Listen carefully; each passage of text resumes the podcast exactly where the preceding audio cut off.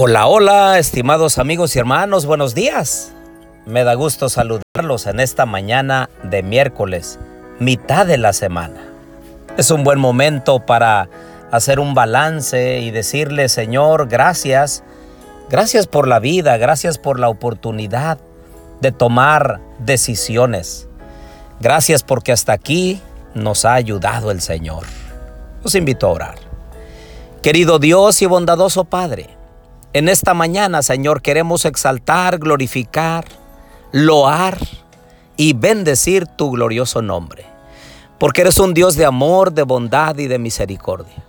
Un Dios que te preocupas por tus criaturas. Y aquí estamos, Señor, en esta hora pidiéndote bendición.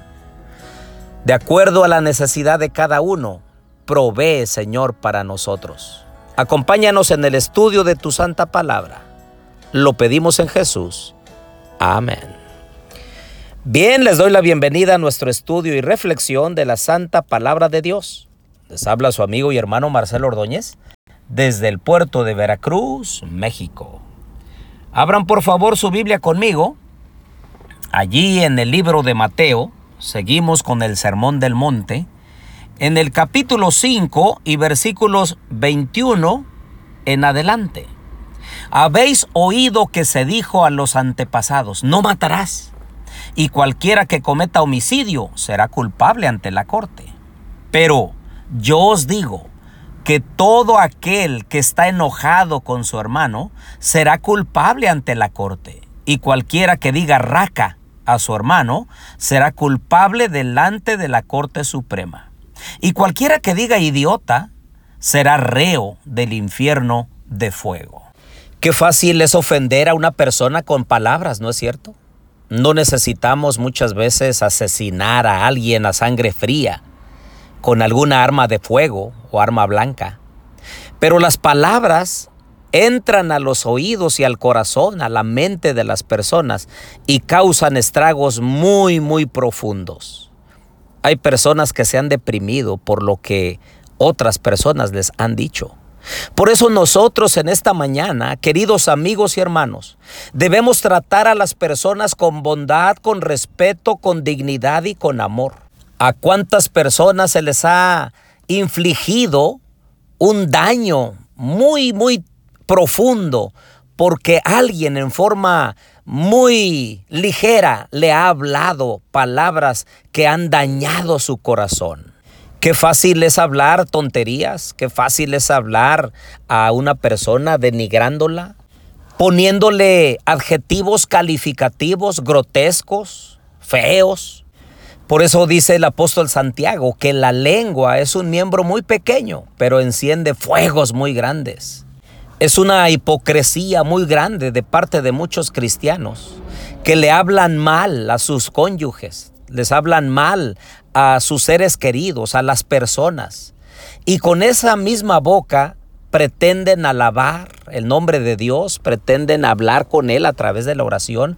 No hay consistencia en lo que se dice y en lo que se hace. Así que el Señor Jesús, en el Sermón del Monte, está poniendo al mismo nivel un homicidio, un asesinato, con hablarle mal a una persona. La palabra raca en hebreo el significado es inútil.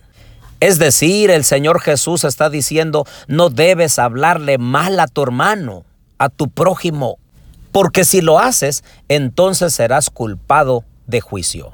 ¿Estará alguna persona escuchando este podcast que le ha hablado mal a su cónyuge? ¿Le ha hablado mal a su padre o a su madre o a su hijo o a su hermano, a su prójimo?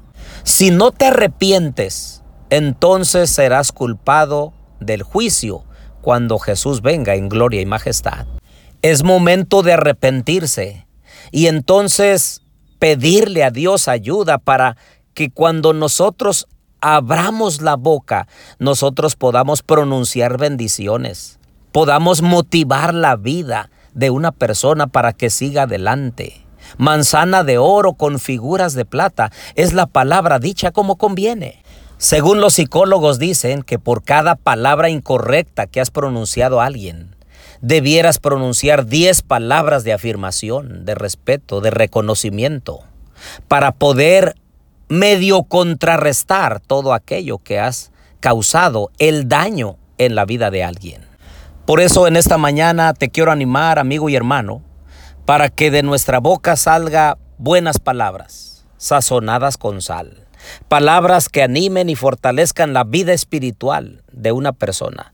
Todos estamos luchando en esta vida y nadie necesita una carga más. Al contrario, necesita una motivación, una palabra de ánimo y nosotros debiéramos ser los primeros en pronunciar esas palabras que traigan alegría al corazón del ser humano.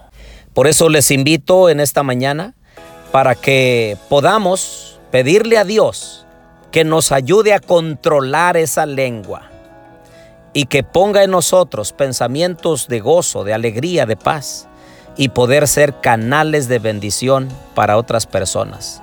Háblale bien a alguien, promueve el hablar correctamente, eleva la estima propia de alguien, lleva alegrías a la vida de los demás. Que sea ese tu pedido en esta mañana. Es momento de que tú hables con Dios. Si hay algo que tengas que pedir perdón, hazlo. Hazlo a Dios primero y hazlo también a tu prójimo.